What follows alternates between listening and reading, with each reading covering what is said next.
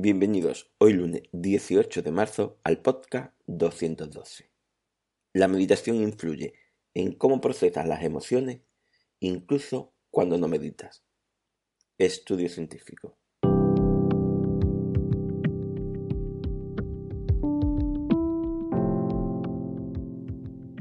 Bienvenidos de nuevo a Meditación Online y mi Fullname, producido por pcardenas.com, el podcast donde hablaremos de técnica, práctica, noticia, duda y todo lo relacionado con la atención consciente plena y cómo aplicarla.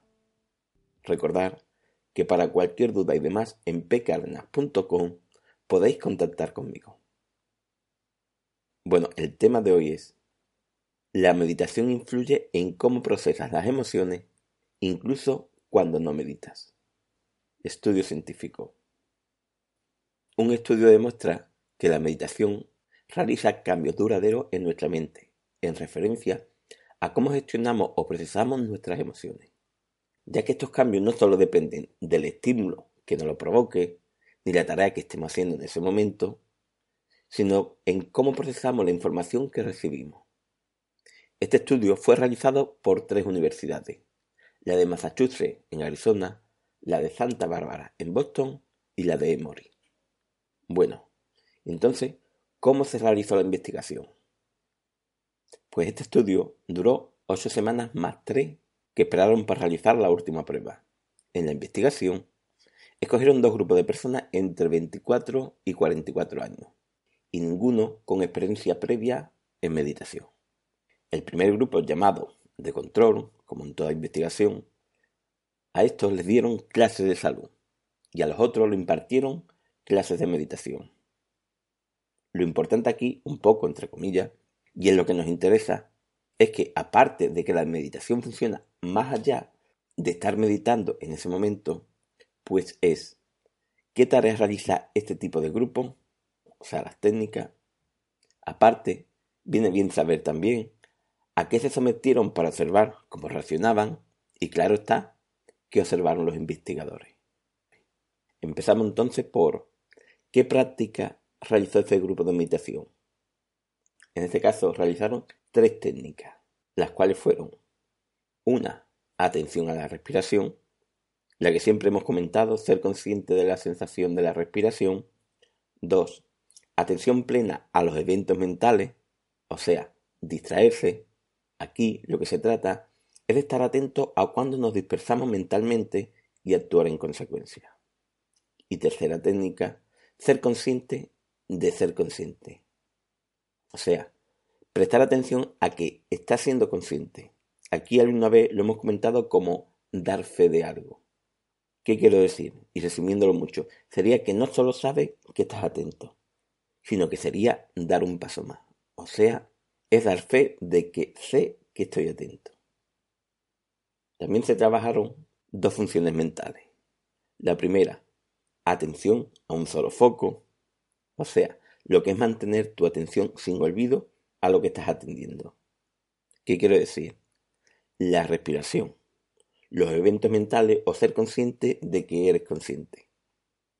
Esto quiere decir que mientras observa algo, debe estar atento a ese algo, indiferentemente de que sea una de estas tres opciones, respiración, eventos mentales o ser consciente de ser consciente. Y dos, la introspección. Quiere decir que debemos detectar en el momento que muestra la mente una dispersión. Lo que hemos hablado alguna vez aquí. Como que enseñamos a la mente este proceso mental para que nos avise como si fuera una especie de alarma que instalamos, pues que nos avise que nos hemos distraído. ¿Y qué prácticas y teorías se utilizaron? Aparte de unas prácticas diarias fijas de 20 minutos cada día durante esas 8 semanas, estas personas realizaron cada semana una clase de 50 minutos sobre las técnicas de meditación que iban a realizar esa misma semana. Luego, una media hora de debate y una práctica de meditación de 40 minutos. O sea, como siempre decimos aquí o hacemos aquí, primero conocimiento de lo que uno hace o vaya a hacer. Luego, el debate. Se entiende que es hablar, resolver dudas y opinar. Por eso os comento que si tenéis alguna duda, siempre es bueno preguntármela y resolverla. Y por supuesto, la práctica de meditación, lo más importante. Ya sabemos que por muchos conocimientos de meditación que tengamos, si no practicamos algo, no aprendemos. Es como querer aprender a nadar y puedes saberlo todo sobre nadar, pero hasta que no te tires al agua, no aprendes. Una cosa, si queréis que realice un curso online de 8 semanas parecido a este, comentármelo en pcardenas.com barra contactar o directamente me decís que os apuntáis y así ya estáis de los primeros para ello. Lo digo porque en el curso lo ideal es que no seamos una multitud de personas, porque se perdería un poco la calidad del curso, o sea, que en un principio sería limitado a un grupo de personas. Bueno, continuando. ¿A qué le sometieron para observar cómo reaccionaba? Después de esta semana de haber terminado una especie de curso de meditación y no haber practicado después del curso, les llamaron para realizarle el último experimento. La prueba que realizaron fue prestar atención a una serie de imágenes con carácter emocional negativo, positivo y neutro. A todas estas personas, en el instante de la prueba, se le estaba monitorizando en ese mismo momento mediante una técnica de neuroimagen para ver cómo reaccionaba el cerebro en tiempo real y qué zonas se activaban en él. Antes de realizar el curso también se les hizo esta prueba para observar si después de este tiempo se producían cambios en su mente. Bueno, ¿y qué observaron en la investigación? El resultado que aportó esta investigación es que en el escáner se ve que la amígdala, la zona más asociada a nuestra reacción cuando recibimos estímulos emocionales, o sea, a cómo reaccionamos emocionalmente, pues esa zona era menos activa en los meditadores. Quiero hacer hincapié que aquí se trata de que su reacción no sea extrema o desproporcionada a una situación, no que dejen de tener emociones. Bueno, la conclusión es que, tras realizar el curso de ocho semanas de meditación y luego de las tres semanas siguientes no haber realizado meditación, a estas personas les seguían funcionando el proceso mental que gestionaba mejor esas emociones. Por eso comentan que los procesos mentales que gestionan nuestras emociones eran duraderos y se mantenía más allá de cuando meditabas. Me gustaría hacer una nota aquí porque no se trata de vende moto o vende humo. Y la nota es que duradero no significa permanente. Hay que pensar que la práctica de la meditación es, entre comillas, como ir al gimnasio. Si te llevas ocho semanas practicando allí, esos efectos tienen cambio en tu organismo, incluso en la forma de cómo te sientes.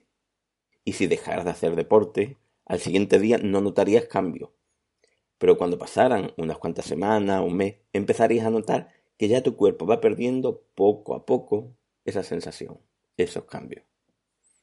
O sea, que con el tiempo se pierde esos beneficios, por lo que para mantener esos efectos beneficiosos, tanto a nivel de tu organismo cuando haces deporte, como a nivel de gestionar las emociones y procesos mentales que adquieres con la meditación, Ambos requieren una práctica constante y con cierta asiduidad. Bueno, espero que esto te sirva. Gracias por vuestro tiempo. Gracias por vuestro apoyo en iTunes con las 5 estrellas y la reseña. Y con los me gustas y comentarios de Ivo. Y sobre todo, por estar ahí. Muchas gracias.